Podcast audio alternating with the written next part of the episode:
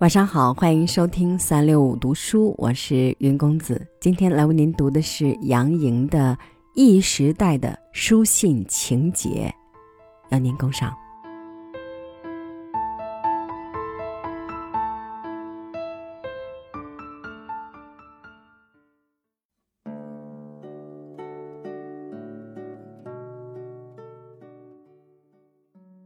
不知怎的，在我的潜意识里。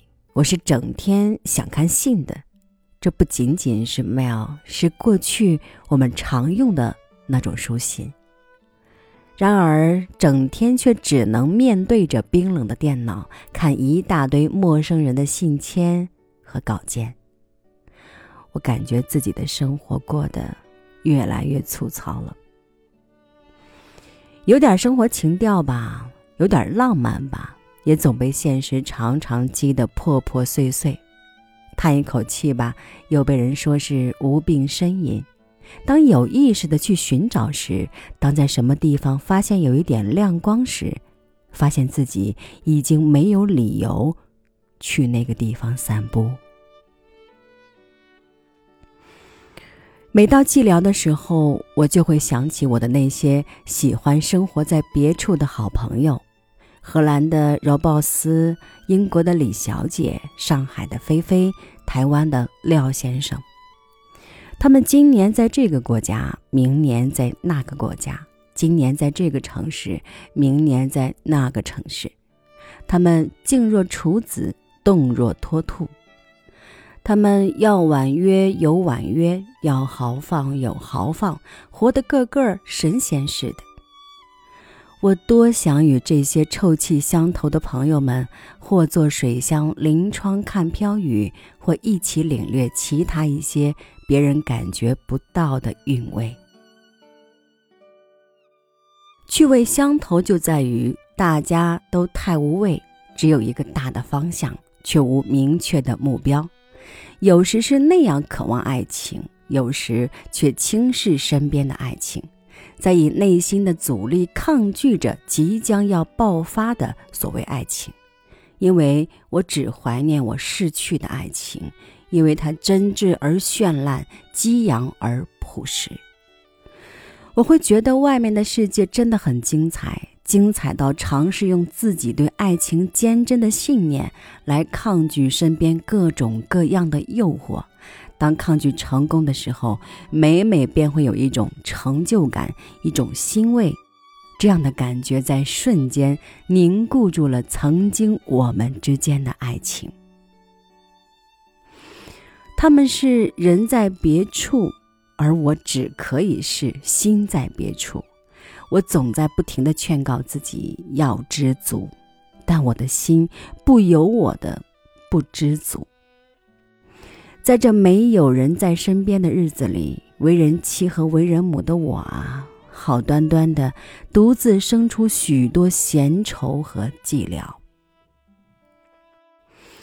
一时代有了便利的网络，人们便丢掉了白纸黑字的感觉，可我还总是舍不得面对电脑，面对错综复杂的人群，没有了一种惬意和沉静。这样，我们在寻找 E 时代给予我们的新奶酪的同时，也丢失着原来自己爱吃的传统奶酪。很想到了自己白发苍苍的时候，从一个陈旧的书箱里抱出一大包书简来，细细品味，回想自己年轻时候的事情。于是我有种冲动。在这个星期天，跑到商店里去买那别致的信纸，给我的好朋友们写信，贴上美丽的邮票，塞进信筒，然后想象着在远方的朋友收到信时的欣喜和感动。就在这时，我几乎同时收到了两个朋友的来信，都是很别致的信纸。在外给老公伴读的李梦苏小姐，从英国一家艺术商店里买到二十多元人民币一张的信纸，那是手工造的，类似中国宣纸的信纸，用了一层橘黄的花瓣，十分干净，十分漂亮。这张昂贵的信纸，她没舍得用完，只用了一小半儿。她写道：“这张信纸我留给你写诗用好吗？那一头的花朵适合你写美丽的诗句。古代的诗人薛涛用梅花瓣做的纸，是不是这样的？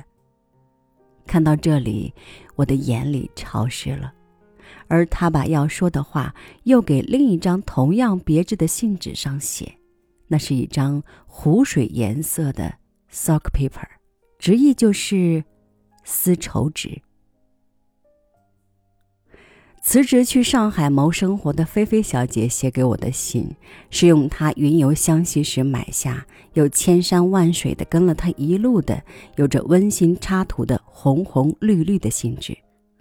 文字一向华丽的他们所写下的内容，自然是美在其中了。